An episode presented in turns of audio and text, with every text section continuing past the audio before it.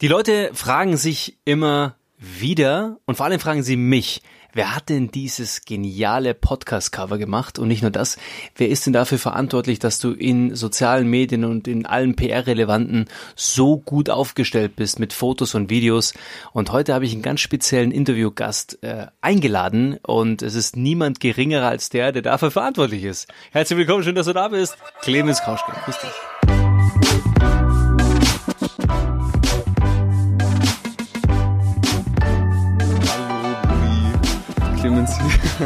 Hallo und herzlich willkommen zu Dream Plan You, Der Podcast der dich inspiriert. inspirieren soll auf jeden Fall. Und ich bin mir ziemlich sicher, dass diese Folge nicht nur lustig wird, sondern auch sehr, sehr viele tolle Informationen für dich bereitet, weil dieser junge Mann, der ist ja noch nicht so alt. Clemens, wie alt bist du? Ich bin 22, aber für alle, die es jetzt nicht sehen, wo wir gerade sind, wir nehmen beide an einem Mikrofon auf und sind unfassbar nah mit den Gesichtern aneinander. Sehr, sehr gern. Ich, ich liebe es. Hallo. Ich bin 22 Jahre, ähm, komme ursprünglich aus Berlin. Jetzt mache ich Fotografie, Videografie, also Content Creator, wie man auf Instagram sich selber nennen darf. Mache aber jetzt auch mittlerweile Branding, auch für Andreas, wie ihr alle wisst. Und wir arbeiten jetzt wie lange zusammen? Seit wenigen Monaten, aber ich merke gerade, du, du nimmst mir alle Fragen schon vorweg, mein Lieber. Ich habe gefragt, wie alt du bist, okay? So, ich bin nur 22. Er ist 22. Er ist ein junger Mann, vor dem ich nicht nur äh, richtig viel Respekt habe, sondern tatsächlich, der inspiriert mich. Na, der inspiriert mich na, natürlich auch mit seiner künstlerischen Art. Jedes Mal, wenn du ihm einen Auftrag mitgibst und sagst, hier, mach mal, dann übertriffst du diese Erwartungshaltung und du schaffst es halt immer auch eine Geschichte zu erzählen über Bilder, über Videos. Aber das Spannende ist, dass du ein Mensch bist, der unfassbar viel Tiefgang hat. Also du, du hast ja auch, du hast ja auch ein tolles Studium hinter dir oder bist ja noch mittendrin eigentlich. Ja, das andere ist ja eigentlich nur nebenbei geplant, aber wird jetzt immer mehr zu deiner Hauptberufung, oder? Erzähl mal ein bisschen, was machst du so nebenbei im Studium und ähm, was hat dich dazu gebracht, heute Videos und Fotos zu machen? Für einen der bekanntesten Marketer hier im deutschsprachigen Raum. also bitte.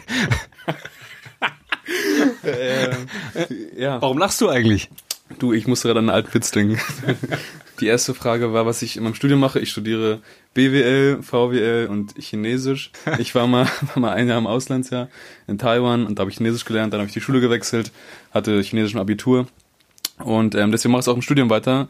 Und es macht mir immer noch weiterhin sehr Spaß. BWL, VWL ist bisschen trocken teilweise, deswegen ist diese, diese Sprachkomponente sehr, sehr abwechslungsreich für mich. Und da ich auch relativ gut bin, ist das für mich äh, einer der, der leichtesten Fächer. Auch einer der Gründe, warum ich mir diese Zeit nehmen kann, neben meinem Studium auch noch äh, anderen Hobbys und vor allem meiner Leidenschaft nachzugehen.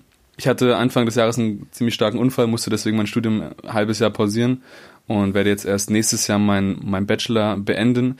Aber das gibt mir die Zeit, hier weiter zu arbeiten mit dem wirklich wohlbacht bekanntesten Marketer Deutschlands. Wie ich, wie ich da rangekommen bin, ist, dass ich immer schon solche Filme gemacht habe, auch in Schulprojekten. Damals hatte ich keinen Bock vorzutragen, sondern ich habe eher einfach daraus ein Video gemacht und dann das der Klasse vorgestellt. Dann bin ich irgendwann auch an meinen ersten, sage ich mal, Mentor gekommen, Nada aus Hamburg. Mit dem habe ich zuerst zusammengearbeitet, was intensiv die Videografie angeht und auch Aufträge von ihm bekommen. Dann bin ich auch über Nada tatsächlich an Andreas gekommen. Das hat aber noch eine ganze Weile gedauert, denn in der, in der Zwischenzeit habe ich für, für größere Firmen gearbeitet. Ich habe hab schon für Six gearbeitet, für Gymshark habe ich gearbeitet. Dann jetzt auch für die Olympischen Winterspiele habe ich was gefilmt. Und ja, das ist, das ist meine große Leidenschaft und ich habe das Glück, dass ich eine Sache machen kann, die ich auch machen würde, wenn ich dafür kein Geld bekommen würde. Was heißt denn Dream Plan You auf Chinesisch? Xiang heißt Dream, Plan bin ich unsicher und Du heißt Zuo. Zuo heißt machen. Okay. Ja. Würde dieser Podcast, wenn er jetzt auf Chinesisch wäre, in China, würde der gut ankommen? Nee, wir würden absolut weggesperrt werden. Also morgen früh würden ja Leute mit dem Fuß klingeln und wir würden erstmal mit dem Gesicht im, im Staub liegen, weil wir irgendwas äh, Systemfeindliches gesagt hätten wahrscheinlich. Ich glaube, dass, dass der so nicht existieren würde. Okay, okay.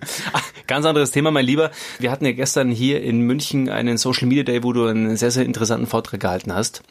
Und da ging es um das Thema auch, wie ganz normale Menschen, die sich nebenbei als Sidepreneur zum normalen Angestelltenverhältnis oder zur normalen Selbstständigkeit eben was aufbauen möchten im Bereich Online-Vermarktung, im Bereich Dropshipping, im Bereich Network Marketing. Und du hast darüber erzählt, dass jeder mit ganz einfachen Tools sich professionell aufstellen kann, zumindest was Fotos betrifft.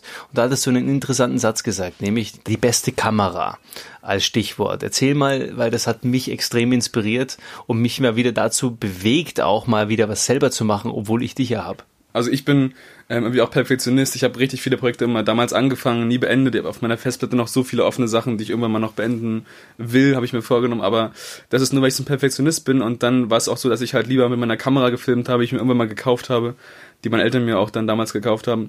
Aber die Sache ist, was ich im Laufe der Zeit gemerkt habe, ist, dass es viel, viel wichtiger ist, jeden Moment festhalten zu können und nicht nur die besten. Denn wenn wir jetzt unterwegs sind und irgendwas Witziges passiert, äh, sei es, dass mein Kumpel stolpert oder so, will ich einfach nur ganz, ganz schnell die Kamera raufhalten können und davon ein Video machen können.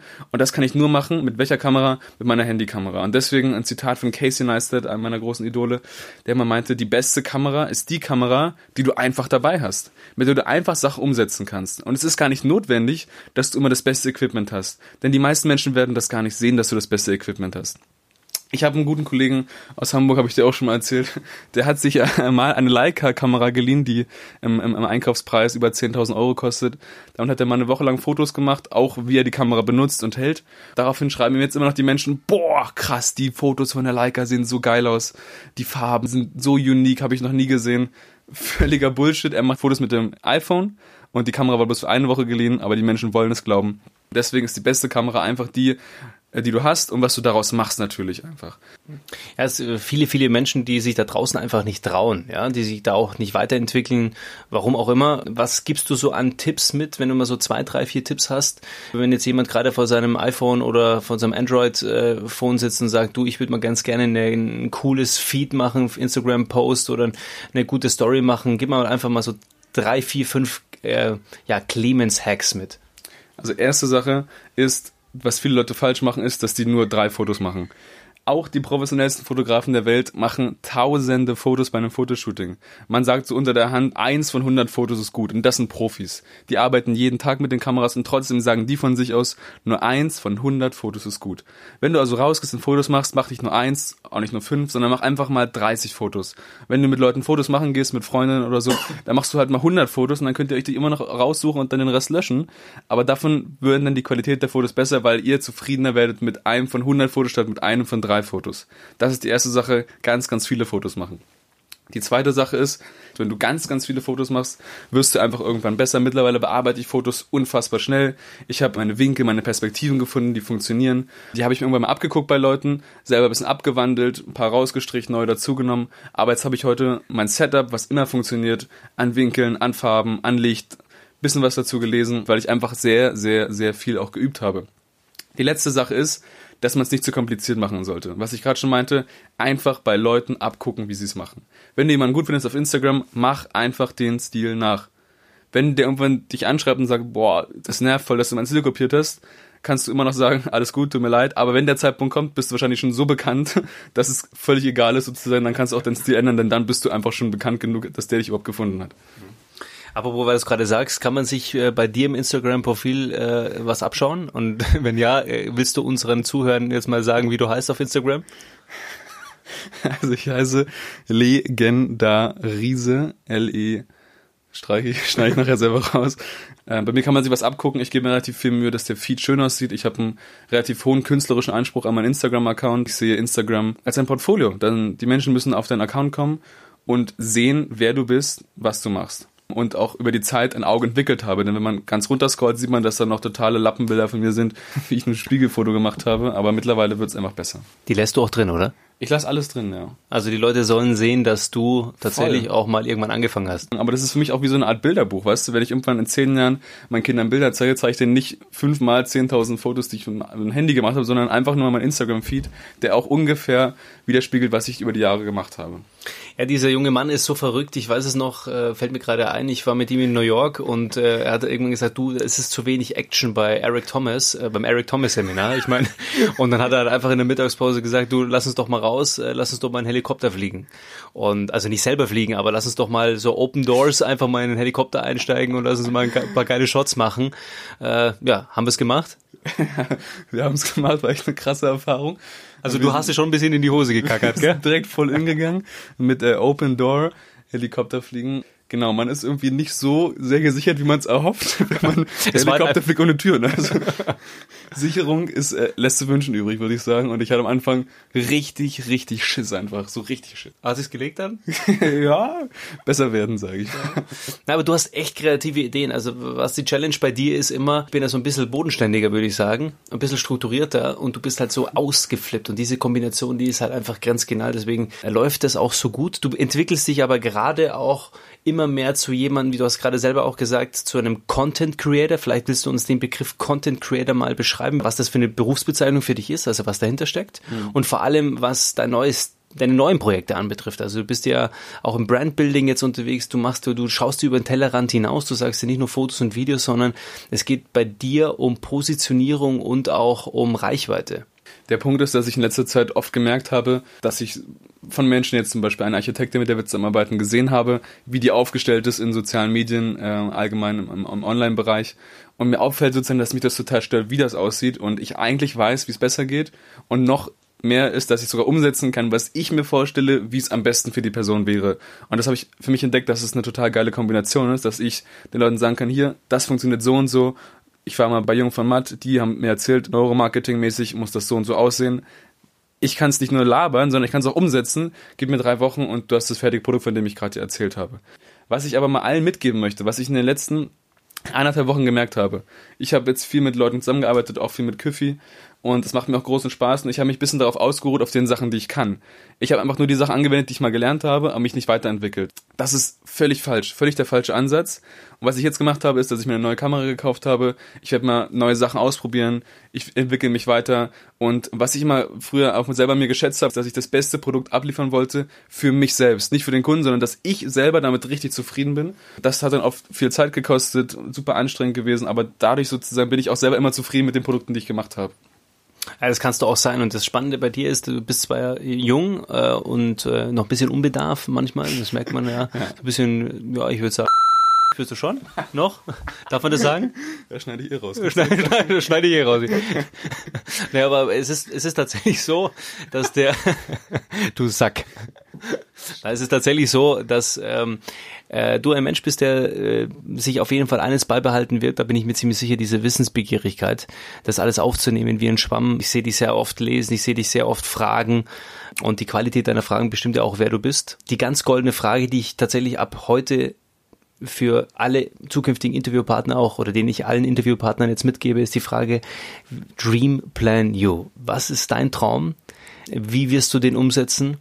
Und wie siehst du dich in diesem Traum? Also wer bist du? Wie siehst du dich? Wie willst du wahrgenommen werden in diesem Traumszenario? Ich habe damals zu meinen Eltern gesagt, die haben mich gefragt, was ich werden möchte. Und was ich, was ich zu denen meinte, ist, dass ich einfach niemals arbeiten möchte. Und das habe ich damals gesagt, und das ist eine total naive, kindliche Aussage, aber heute interpretiere ich sie anders und ich sage, dass ich niemals das Gefühl haben möchte, zu arbeiten. Und das ist wirklich mein Traum und den kann ich derzeit leben was ich in letzter Zeit gemacht habe, dass ich viel gelesen habe, wie du schon meintest, und einfach auch Persönlichkeitsentwicklung nachgegangen bin. Und wenn man einfach viel arbeitet, kann man auch unfassbar viel schaffen. Und es gibt so viele Menschen in meinem Alter, in meinem Studiengang, die sagen, boah, nee, schaffe ich nicht, ich muss Klausuren schieben. Und das Einzige, was die zu tun haben, ist in die Vorlesung zu gehen, zwei Stunden am Tag, dann haben die eine Freundin und geht einmal zum Sport und die sagen mir, die haben keine Zeit für gar nichts. Und das ist, halte ich für so völligen Bullshit. Ganz wichtig auch für alle jüngeren Leute, Andreas meinte mal zu mir ganz am Anfang, als wir uns kennengelernt haben, don't wait for opportunity, create opportunity. Und was er danach auch noch meint, ist, be resourceful, immer in der Lage zu sein, alles jederzeit machen zu können. Weil irgendjemand sagt, hier, hast du Lust, das und das zu machen? Nicht mal da, wo du sonst wohnst, sondern woanders, musst du die Chance ergreifen. Du musst resourceful sein und es darf keine externen Ausreden geben, ich bin müde, ich habe gerade kein Geld, meine Freundin hat Schluss gemacht, so. Die Sachen, zählen irgendwann, aber in dem Moment dürfen sie nicht zählen. Du musst einfach in der Lage sein, immer alles geben zu können. Könnte man diese Podcast-Folge besser schließen als mit diesen Worten? Ja, man könnte sie besser schließen mit Dream Plan You. Bitte folgt uns beiden auf Instagram und auf allen sonst einschlägigen Plattformen. Vielen Dank und schönen Abend. Das war genial, lass dich umarmen. Und wir sitzen hier übrigens im Keller bei mir zu Hause. es ist dunkel und es kalt. Ist, es ist dunkel und kalt, aber das ist der Raum, wo es einfach am besten klingt, ja. Und wir machen das, weil die Leute fragen sich auch immer zum Thema beste Fotokamera, aber die Leute fragen sich immer, ich brauche das beste Equipment, ja, auch beim Podcast. Brudi, sollen wir den Leuten mal wirklich einen Screenshot schicken, wie wir hier gerade sitzen Boah. mit dem selber gebastelten Setup hier. Ich glaube, das machen wir echt mal. Ähm, das posten wir einfach mal, wenn die Folge rauskommt, auf Instagram. Es ist eine Plastikkiste, es ist ein Telefon und ein Mikrofon, was man an Telefon anstecken kann. Im Dunkeln. Grüße gehen raus an Josef Fritze. ich gebe ich gebe ich geb, ich geb übrigens hier mal, äh, ja, ich mache jetzt, ich mache jetzt mal den Screenshot, okay? Ey Leute, ich sehe einen Reiskocher von hier aus, ich sehe eine Isomatte und ich sehe eine riesige Thermoskanne, also kann nicht sein. In diesem Sinne, Buddy, wir sind raus. Ähm, ja, es war nicht nur sehr, sehr spaßig mit dir und du bist mit Sicherheit auch nicht das letzte Mal in dieser, in dieser, in diesem tollen Podcast. Und äh, der Podcast ist nur deswegen so geil, weil du so nicht nur tatkräftig mitarbeitest, sondern auch so viel Leidenschaft mit reinbringst und den Podcast behandelst wie dein eigenen. Deswegen danke ich dir. Wir sind raus, oder? Sind wir jetzt raus? Ja, wir sind raus. Wir sind raus. Ciao. Lasst euch's gut gehen.